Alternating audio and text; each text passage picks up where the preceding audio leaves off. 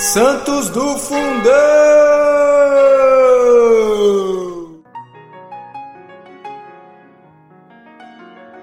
Hoje, 13 de maio, nós, é dia de Nossa Senhora de Fátima. Sim, mas nós não vamos falar dela hoje. Hoje nós celebramos a primeira aparição né, de Nossa Senhora de Fátima em Portugal. Temos um podcast sobre isso, então depois você vai lá e confere. Mas aqui hoje no Santo do Dia nós vamos falar do bem-aventurado Geraldo de Vila Magna. Ele, bem-aventurado Geraldo, nasceu numa pobre família em Vila Magna, perto de Florença. É, órfão desde os 12 anos de idade, recolheram-no e educaram os proprietários do negócio em que os pais dele trabalhavam. Como um dos tutores, que era cavaleiro de São João de Jerusalém, Geraldo partiu para a cruzada. Nessa ocasião, ele foi feito prisioneiro pelos turcos, passando por toda sorte de privações debaixo dos piores tratamentos. Morto aquele cavaleiro que ele acompanhara, é, Geraldo foi posto em liberdade. Principiou então a visitar com muita piedade e imensa satisfação os santos lugares. Depois que retornou à cidade natal, ele, abraçando uma vida solitária, pondo em prática os exercícios de penitência e de contemplação, numa pequena choça, um tanto retirada de um centro populoso. Ali se deixou Geraldo ficar por oito anos.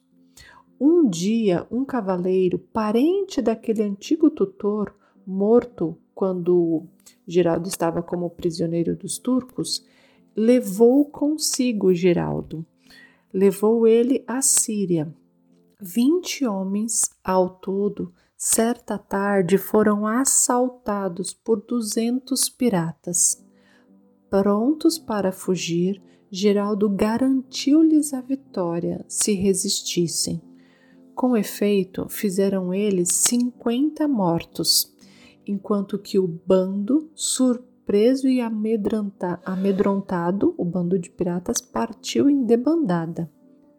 Permaneceu o bem-aventurado Geraldo sete anos na Palestina, fazendo-se servidor da Ordem de São João de Jerusalém, aquela mesma ordem que ele havia conhecido, né, com o cavaleiro que o cuidou. É, e ali nesta ordem ele se consagrou todo por inteiro à oração, à penitência e aos exercícios de caridade, tratando doentes e os peregrinos da que iam à Palestina. Com fama de santo já, ele assustou-se.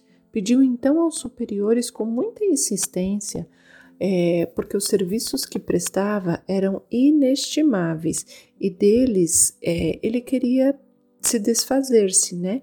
Gostaria que permitisse que, para que ele voltasse para a Itália.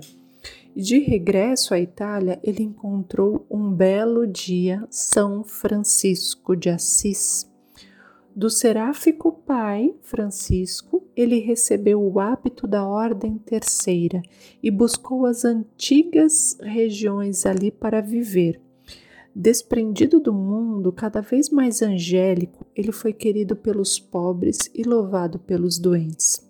Aos coitadinhos que nada possuíam, desprotegidos da sorte, tudo ele dava quando porventura tinha algo para dar, e quando não tinha, alegremente saía a esmolar para aqueles indigentes, a pedir esmolas para aqueles indigentes. Toda semana ele visitava três igrejas, bastante afastadas umas das outras. Aos domingos ele dedicava a canseira daquela peregrinação às igrejas aos domingos ele dedicava ao alívio das almas do purgatório. Às quartas, ele dedicava para a obtenção do perdão e das próprias faltas, e finalmente às sextas-feiras ele dedicava para pedir a remissão dos pecados dos cristãos, de todos os cristãos, e pedia a salvação para os infiéis.